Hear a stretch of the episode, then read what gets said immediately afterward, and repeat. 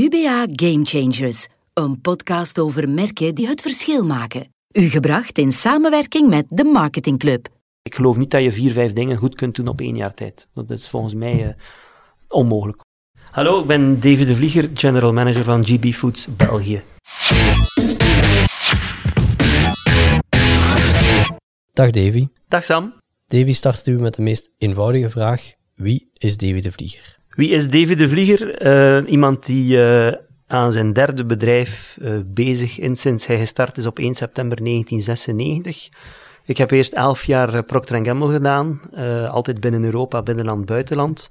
Dan acht jaar Omega Pharma, acht jaar voor Mark gewerkt. En nu ben ik in mijn vijfde jaar GB Foods België tot vorig jaar was dat Continental Foods België, maar in juli 2019 zijn wij overgenomen door een Catalaans bedrijf, eh, GB Foods. En welke functies heb je eigenlijk zo doorheen de loopbaan allemaal bekleed? Gestart in sales als vertegenwoordiger in uh, West-Vlaanderen en dan zo opgegroeid uh, binnen sales, key account, dan binnen marketing, trade marketing, terug sales, commercieel directeur en dan uiteindelijk mijn laatste functie was sales director Benelux, Procter Gamble. En dan binnen Omega Pharma gestart als sales director en na één jaar eh, general manager geworden. En binnen uh, Continental Foods, GB Foods, onmiddellijk gestart als general manager. Dus de laatste 15 jaar ben ik eigenlijk eh, als general manager functioneel. GB Foods is niet iets wat direct iedereen kent, denk ik. Dus zou je misschien eerst heel eventjes kunnen toelichten wat GB Foods precies is? Ja, dus GB Foods is een uh, voedingsbedrijf, uh, een van de grotere in uh, Europa. En ze zijn actief in twee continenten, Europa en Afrika. Als je kijkt naar België, zijn wij gekend voor de merken als de Vos Lemons, Liebig, Royco, Aiki Noodles, de Blauwe Hand, Imperial, V8. Dus hopelijk merken die uh, iedereen heeft, want uh, onze merkenpenetratie ligt op 85%. Dus dat wil zeggen dat 85% van de huishoudens in België minimum één van onze producten hebben. Dus ik ga ervan uit dat iedereen die deze podcast beluistert zal zeggen, klopt, wij hebben er ook uh, eentje van. Als bedrijf werken wij eigenlijk rond de Golden Circle van Simon Sinek, uh, die je misschien kent, die het heeft over what you do, how you do and why you do it. Het belangrijkste, de why we do it, de purpose, celebrating local flavors, uh, waar we dus eigenlijk zeggen celebrating, dus het aspect van joy binnen een gezin, uh, local, zoveel mogelijk recepturen die homemade zijn, die dus echt ontwikkeld zijn en eigen zijn aan het land waar we aanwezig zijn. En flavors is about taste. Dus met andere woorden, we willen eigenlijk dat iedereen aan tafel, als hij onze merken gebruikt, uh, zich amuseert, het leuk vindt en het ook nog lekker vindt. En eigenlijk alles wat wij doen kadert zich rond celebrating local flavors. Chris van Roei heeft u een tijd geleden opgebeld en heeft gevraagd: Davy, wil je meedoen aan de reeks Game Changers? Ja. Je hebt gezegd ja. Mijn vraag is dan: waarom zou je jezelf als game changer bestempelen? Omdat ik eigenlijk in, de drie bedrijven waar ik gewerkt heb of nog werk, uh, eigenlijk telkens een multi-channel approach heb geïnitieerd. Ja. Wat wil dat zeggen? Dat wij ofwel van traditionele retail naar traditionele retail en hard discount zijn geëvolueerd. Bijvoorbeeld bij Procter Gamble was ik de eerste ooit om met aanmerken naar Lidl te gaan. Dat was in 2007, wat al een heel tijdje geleden is. Bij Omega Pharma heb ik gezegd, oké, wij gaan van traditioneel bedrijf dat enkel voor en door apothekers werkt, gaan we naar een bedrijf gaan dat ook in de retail zit, ook in drug, dus ook bij een kruidvat, ook online werkt.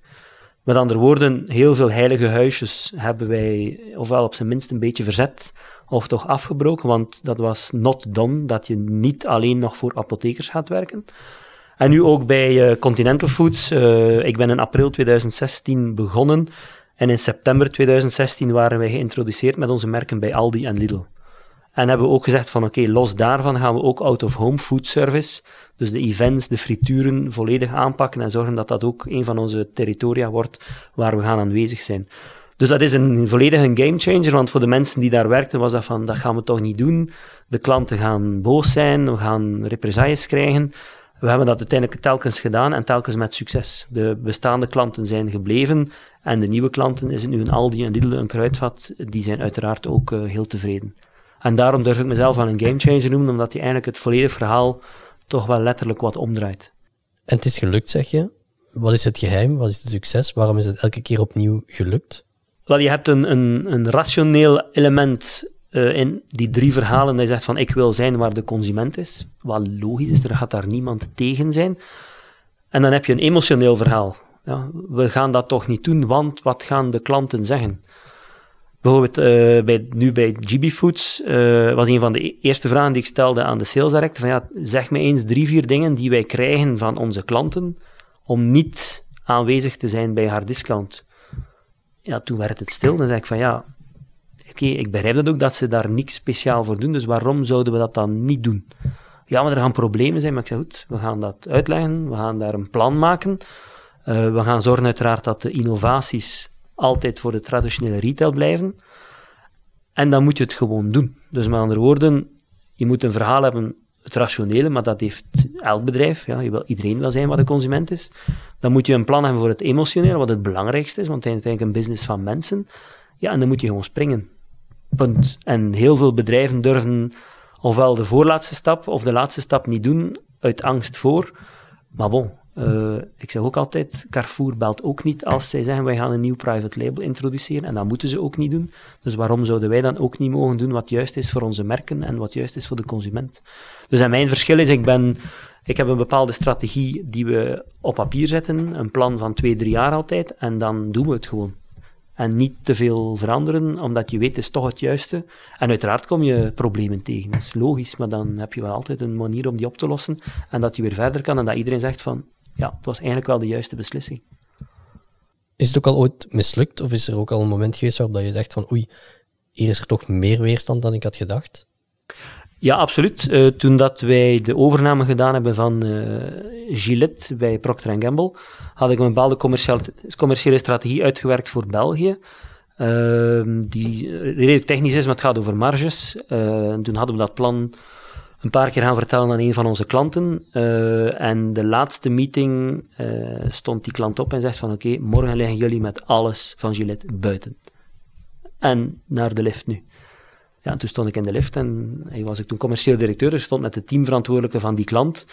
En ik zei tegen hem, maakt u geen zorgen, dat gaat niet gebeuren. En hier zijn de drie argumenten waarom ik zeker ben dat het niet gaat gebeuren.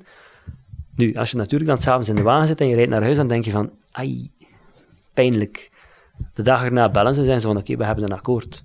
Dus je moet opnieuw durven zeggen van nee, ik denk dat ik weet factueel dat ik juist ben.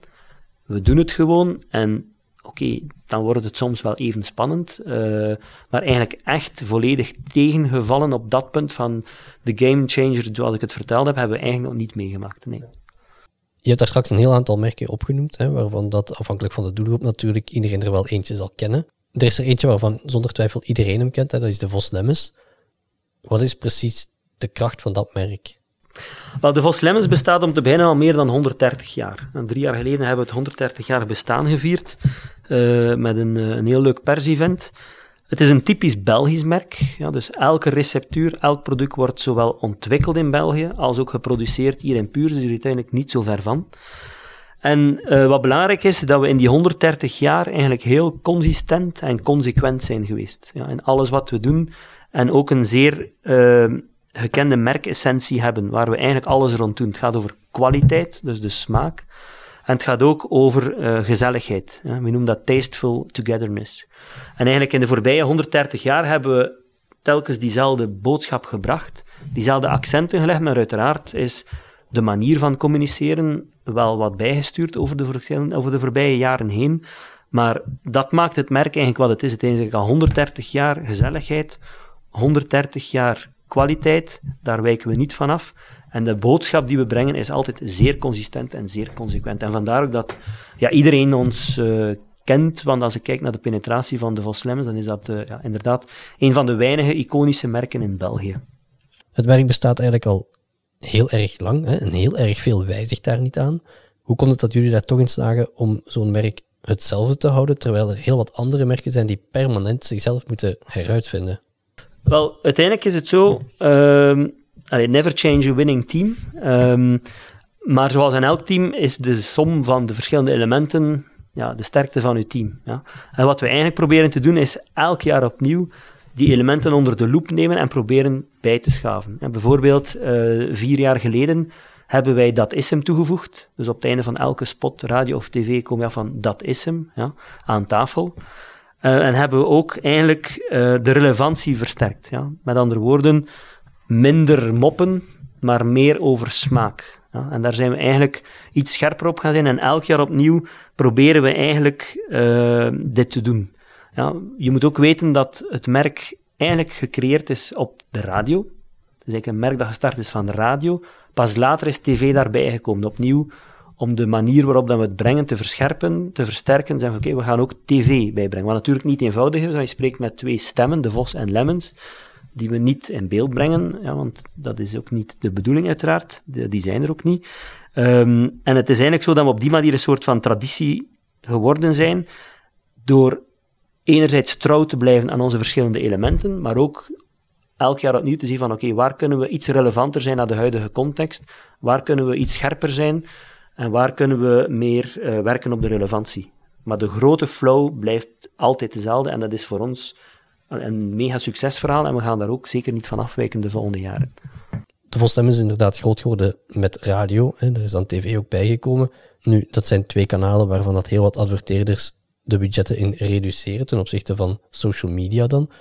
Hoe komt dat jullie dat toch volhouden om die kanalen zo fel uit te blijven spelen? Omdat, um, ja, enerzijds geloof ik niet dat je een merk enkel alleen met social kan grootmaken. Als, als je voldoende reach hebt, als je at scale advertised op radio en op tv, dan kan je zeggen van oké, ik ga nu nog twee, drie punten misschien incrementele reach proberen te bereiken door op social aanwezig te zijn, maar niet omgekeerd. Dus wij blijven ervan overtuigd en alle data tonen dat ook aan, onder andere data van de UBA. TV en radio zijn in België nog zeer effectief. Ja, uiteraard is dat al wat verminderd, dat spreekt voor zich, maar het blijven de meest eh, efficiënte media. En dan kijken wij, oké, kunnen we daar een extra laag bovenop leggen op het gebied van social, zolang het ons extra reach bereikt. Als dat niet zo is, dan gaan we dat ook niet doen. Dus we zijn daar nu mee begonnen, hè, met Instagram, Facebook en dergelijke meer. En we zien ook effectief dat we daar extra bereik mee halen. Uh, en vandaar ook dat we het wel op die manier doen, niet omgekeerd. Aiki bijvoorbeeld is een ander merk. Aiki is enkel social. En wie weet gaan we binnenkort een aantal andere media uh, aanboren, omdat we zien van oké, op social hebben we eigenlijk wel een, uh, een bepaald bereik dat we eigenlijk niet meer kunnen doen stijgen elke maand, elk jaar. Met de Vos proberen jullie, net zoals heel veel alcoholische merken dat doen, een moment te claimen. En bij de Vos is dat dan de barbecue. En sinds 2019 komt daar ook het kerstdiner bij. Waarom is dat moment zo belangrijk? Waarom probeer je dat moment te claimen? Wel, voor de Vos is dat een logisch gevolg van onze merkessentie. Tasteful togetherness.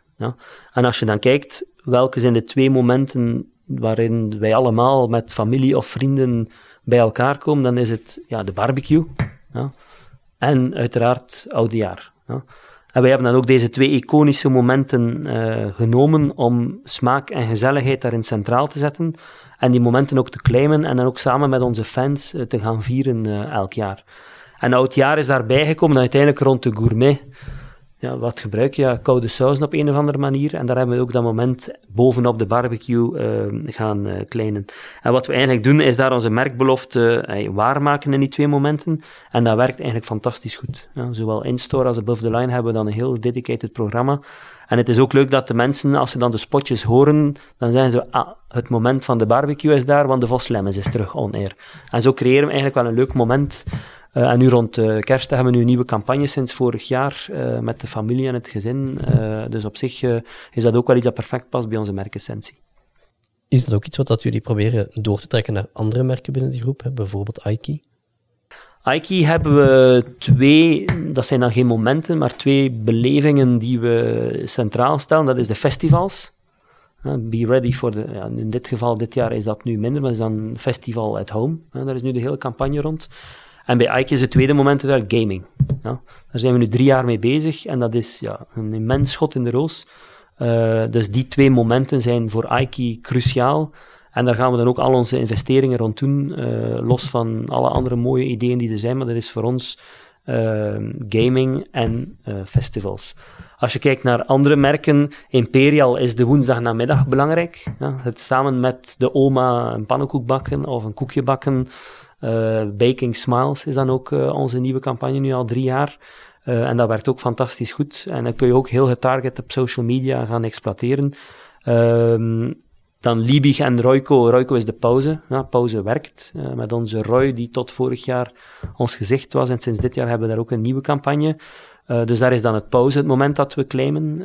En dan Liebig is niet echt het moment, is meer iedereen heeft de druk, uh, weinig tijd. Dus met andere woorden, neem uw Liebig soep en je hebt een kwalitatieve 100% natuurlijke soep, zonder dat je daar heel veel tijd moet aan spenderen om dat klaar te maken. Dus voor elk merk is het anders. Voor elk merk zijn ook de, uiteraard de media en de accenten anders. Uh, maar je kan wel in elk merk een bepaald moment of een bepaalde beleving vinden. En voor ons is die centraal. En daar gaan we dan ook al ons geld in investeren. Want daar zijn we wel heel choiceful in die 100 euro gaat dan in die twee dingen en in niks anders. Ja, wat zeer moeilijk is, maar het is ook de enige juiste keuze. En die twee momenten, hoe kom je er precies achter wat nu de juiste twee momenten zijn om te kiezen? Well, elk jaar opnieuw doen we heel veel consumer research. Uh, evalueren we bestaande campagnes. Ja, uh, wat werkt er, wat werkt er niet.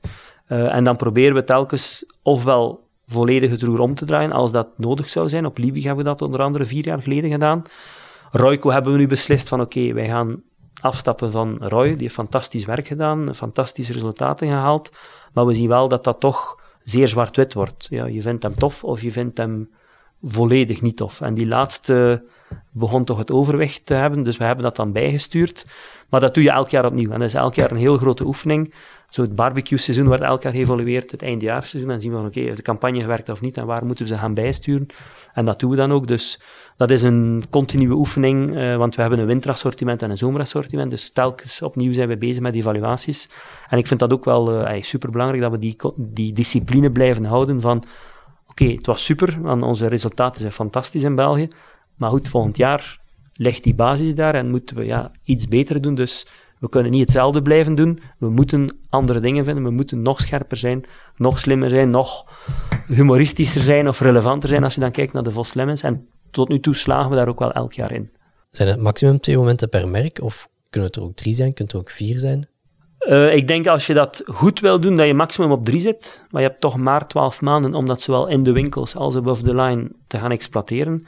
Uh, maar met twee momenten is dat eigenlijk wel uh, super. Uh, voor het soepseizoen hebben we ook een moment september, oktober, een moment januari, februari. Imperial heb je lichtmis, is een groot moment. dus we proberen daar wel choiceful te zijn, omdat je, ik geloof niet dat je vier, vijf dingen goed kunt doen op één jaar tijd. Dat is volgens mij onmogelijk. Want je wilde bij alle klanten aanwezig zijn en alle winkels aanwezig zijn. Dus allee, dat is heel veel executie. Als je ook in de winkels loopt rond barbecue seizoen of rond eindjaar, dan, ja, dan zie je vooral ons. Ja, en dat is de bedoeling. Dat is de kracht van een merk dat uw reclame op tv above the line een maximale impact heeft in de winkel waar het uiteindelijk allemaal om te doen is. Hè. Ik zeg altijd tegen mijn mensen, al die dingen hier op papier, voor mij is dat goed. Maar als ik ben de maand in de winkels loop, dan wil ik het zien. En voor mij is dat het enige wat telt. Uiteraard samen met de tv aanzetten en zeggen van, ah, we zijn er. Ik heb al heel vaak cijfers horen terugkomen, wat dat logisch is. Hè. Je bent CEO, je hebt een salesachtergrond. Maar is dat result-driven deel ook iets wat je verwacht van je marketeers? Wel, wij zijn relatief, of toch ik probeer de organisatie relatief KPI-gedreven te sturen, want uiteindelijk, ja, het gaat hem over de resultaten, uiteraard op een manier dat de mensen het leuk vinden, ja, en voorlopig slagen we daar ook uh, perfect in. Um, maar als we iets doen, dan ja, moet er uiteraard altijd een objectief zijn. En voor mij is een objectief, oké, dat kan ook, en dat is in marketing uiteraard ook kwalitatief voor een stuk. Ja, we willen de merkessentie versterken, we willen de relevantie verbeteren, uiteraard. Ja, en daar meten we dan ook op. Elk jaar de multimedia bijvoorbeeld die we doen met, uh, met DPG Media zijn onder andere ja, kwalitatief ook voor een stuk. Maar op het einde van de rit ja, gaat het over marktaandeel winnen. Ja, uh, we kunnen moeilijk zeggen, een fantastische campagne. We zijn wel twee punten marktaandeel kwijt, maar het was toch zeer goed. Ja, bij wij werkt dat zo niet. Ja. Liefst heb ik ook te zien van, oké, marktaandeel winnen, maar hebben we het gedaan met een categorie die groeit of een categorie die daalt. Ja, als je drie punten marktaandeel groeit in een categorie die drie, vier procent achteruit gaat, heb je nog niet per se een goede job gedaan. Ja. Je hebt het beter gedaan dan de concurrentie. Dus de twee moeten absoluut aanwezig zijn en ik kijk ook naar de twee, maar ja, jammer genoeg, in de bedrijfswereld is het nog altijd het resultaat zwart op wit dat meestal wel bepaalt als men echt iets goed vindt of niet. Het goede is, is dat wij uh, op al onze merken consistent marktaandeel groeien in België. Dus met andere woorden, we doen het beter dan onze concurrenten en dat heeft natuurlijk een enorme boost voor heel de organisatie om het volgend jaar nog beter te gaan doen. Nu, als je iets wil veranderen als marketeer, is dat niet heel erg gemakkelijk als je geen seat at the table hebt. stel dat er een marketeer is binnen jouw organisatie die zegt, goh, ik zou toch wel iets willen veranderen, ik zie een kans. Hoe pakt hij dat dan best aan om dat toch verwezenlijk te krijgen? Wel, om te beginnen heeft hij al geluk, zei hij of zij, want ik ben iemand die heel graag nieuwe dingen probeert. Uh, ik ga heel zelden een idee van tafel gooien van, we gaan dat toch niet doen. Uh, het moet uiteraard ja, onderbouwd zijn vanuit de consument, vanuit de markt. Maar ik ben eerder iemand die zegt, laat ons dat proberen. We zien wat het geeft. Uiteraard, als het iets is over een half miljoen of een miljoen investering, dat is een ander verhaal, uh, alhoewel dat we dat ook nog gedaan hebben. Maar uh, wij hebben elke maand business meetings. Dat wil zeggen dat we elke maand gedurende een volledige dag de merken overlopen. Met dus de junior brand manager aanwezig, de brand manager aanwezig en de marketing director en de marketing manager. Dus iedereen van de organisatie is daar, zowel sales, marketing als operationeel.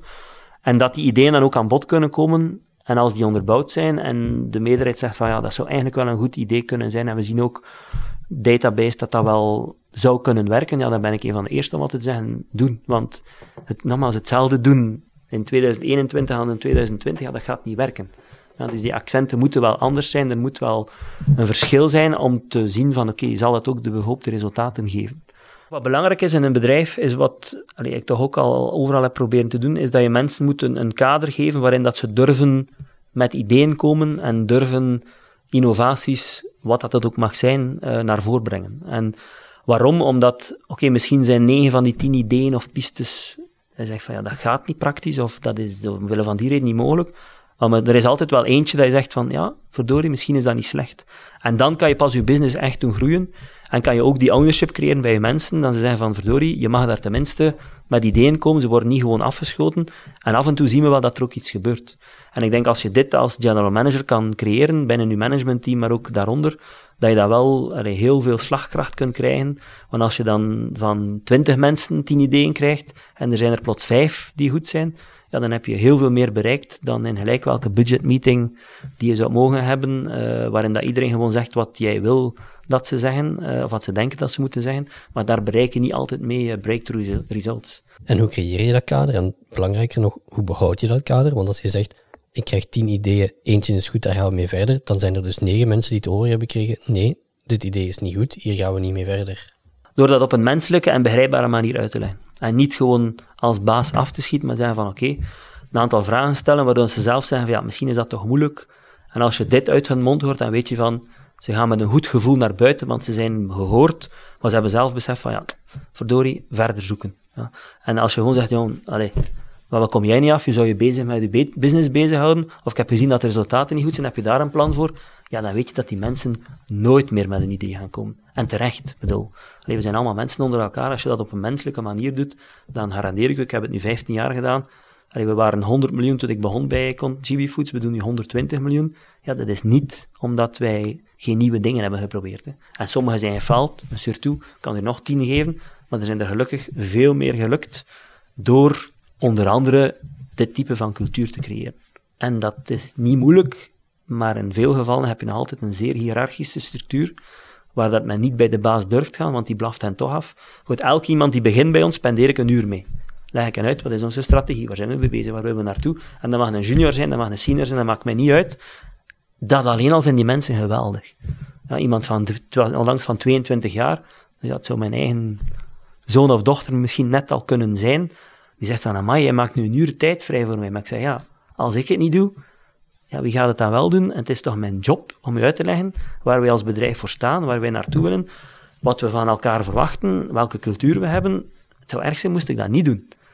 En dat begrijpen ze enerzijds niet, aan de andere kant vinden ze het natuurlijk geweldig. En alleen al dat doen, als ik ze tegenkom in de hang, dan weten ze, ah ja, dat is, amai, ja, hallo, West en dit en dan. En je moet die cultuur creëren. Oké, er is een hiërarchie, uiteindelijk beslist de hoogste rang als het nodig is maar wel op een manier die altijd menselijk is. Zijn er zoal dingen geprobeerd waarvan je met het hele team op voorhand dacht, ja, dit is top, dit gaat het zijn, en dat het achteraf bleek dat het toch totaal niet werkte?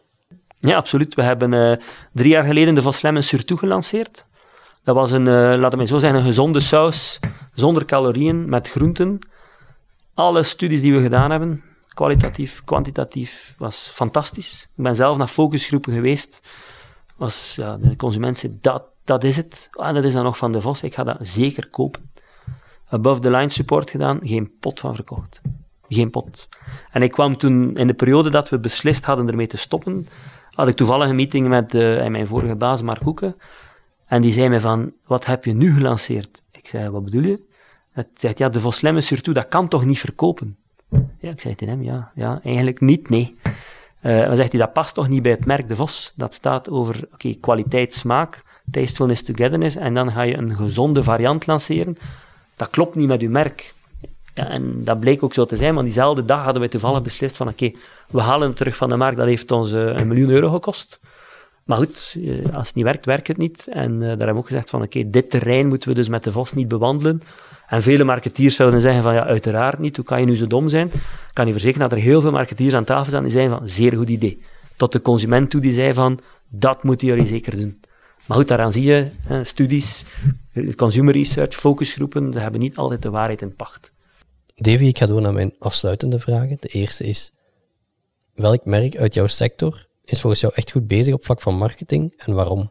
Wel, het is van mijn vorige werkgever, Procter Gamble. Uh, de Always-campagne, Like a Girl, uh, vind ik eigenlijk wel uh, zeer gewaagd en fantastisch gevonden, want wat ze eigenlijk proberen te doen is van een functionele boodschap op tv over Always gaan naar een emotionele boodschap, waarbij hij zegt van een uitdrukking van vroeger, like a girl, zoals een meisje, omtoveren naar iets positiefs, iets sterks, uh, iets krachtigs, waarbij dat je meisjes in de puberteit gaat zeggen dat is positief, dat is zeer goed.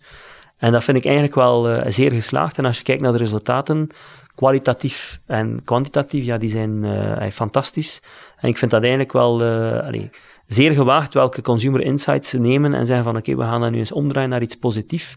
En ook als merk zeggen van we gaan niet alleen meer functioneel communiceren, maar ook emotioneel. Vind ik dat eigenlijk wel knap gedaan. Dus voor mij is dat een zeer mooi voorbeeld. Hij zegt van, van een maandverband, wat toch een zeer rudimentair product is, iets maken met een zeer sterke emotionele boodschap. En die blijkbaar ook enorm aanslaat. Moeilijke vraag misschien. Is er iets wat je zegt, wat ik daar goed aan vind, dat kan ik ook binnen de eigen groep gebruiken? Um, ja, absoluut. Uh, bijvoorbeeld ook Liebig uh, heb je ook heel tijd discussie. Gaan we functioneel communiceren? Het is een soep met groenten en je hebt een kok die dat klaarmaakt. Of we gaan eerder emotioneel naar, oké, mensen hebben weinig tijd, uh, je hebt tijd om te sporten, et cetera, maar je hebt geen tijd om eten te maken, dus neem uw Liebig-soep, waarbij dat je dan niet spreekt over wat daarin zit en hoe dat, dat gemaakt wordt. Dus die balans zoeken wij ook altijd. Uh, en dan durven wij ook wel eens te zeggen, weet je wat, we gaan nu eens volledig weg van het functioneel naar het emotioneel of omgekeerd.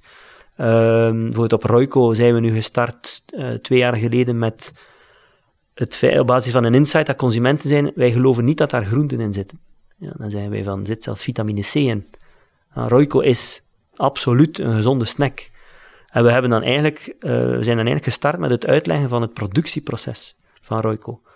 Ja, en consumenten die dat dan snappen, van het vriesdrogen van groenten, en dan met warm water komen al die kwaliteiten naar eruit, die zeggen van, ja, amai, dat wisten we niet, dat gaan we nu toch eens proberen. Ja. En dat is voor een merk als Royco wel allee, zeer anders dan bij een pauze werkt en uh, Royco Minute soep. En je moet dat eens proberen. Zeggen van nee, er zitten daar echte groenten in. En dat proces zorgt ervoor dat de kwaliteit ook bij het drinken nog altijd aanwezig is.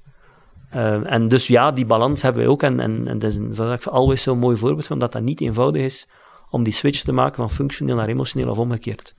Laatste vraag. Als er één learning is die je mag delen uit jouw carrière met andere marketeers, wat zou die dan zijn? Wat ik altijd zeg, is dat wij de consument altijd overschatten. Ja? Wij hebben meestal aan de universiteit gestudeerd, of op zijn minst hogeschool marketing. En wij denken dat de manier waarop wij over een merk spreken, over een verpakking spreken, bepaalde term, dat dat iets is wat, en ik gebruik dan altijd de term Marietje, als ze haar aankopen doet, begrijpt. En ik kan je garanderen dat dat niet zo is. Ja? En wat ik dan dikwijls zeg tegen marketeers, van oké, neem nu eens die verpakking, laat die eens door uw schoonmoeder lezen, Neem nu eens die tv-spot of die storyboard, laat ons dat eens zien en wat is haar reactie? Ja. Is die reactie dan wat dat je wil bereiken qua communicatieobjectief? Goed gewerkt. Als ze zegt van ik heb echt geen flow idee waarover dit gaat, dan heb je alvast een slechte schoonmoeder, dat kan ook nog, maar heb je waarschijnlijk toch wel een probleem. Ja. Ik kan u daar één anekdote van geven. Uh, wij hadden eh, XLS Medical gelanceerd in Omega Pharma. Dat was een, een, um, een voedingssupplement om af te vallen. En dat was een meisje in een string die rondliep en zei van, ah, ik les medical, ben ik afgevallen, et cetera. En toen hadden wij een apotheker die belde, iemand die kende, die zei van, Davy, zegt hij, er is hier een consument binnengekomen en die vroeg, Ik wil die string waarvan dat je afvalt. Dan zegt hij, dan ben ik nog naar mijn computer geweest, dat gaan intikken, afvalstring. Hij, en dan, dan, ja, dat hij dan viel mijn friend van, oh my god. Dus wij overschatten de consument mateloos. En ik blijf daarbij, wij maken het veel te ingewikkeld. Marketing is iets heel simpel. 90% van onze consumenten hebben geen universiteit gedaan, zijn niet naar een hogeschool geweest. En uiteraard is dat geen enkel probleem. Maar dan moeten we ook zorgen dat de boodschap die we overbrengen ja, eenvoudig is en simpel is, want anders gaat het niet werken. Dus enige raad, overschat ze niet. Test het met vrienden, met schoonmoeder, ouders, die zo 60, 70 jaar zijn. En als het dan zeggen van, ja, je wil daar dan mee bereiken, dan denk ik van, heb je een goede boodschap. Dat was mijn laatste vraag al, uh, Davy. Bedankt dat je tijd hebt vrijgemaakt om hier te zijn. Met veel plezier. UBA. Taking brands further. Much further.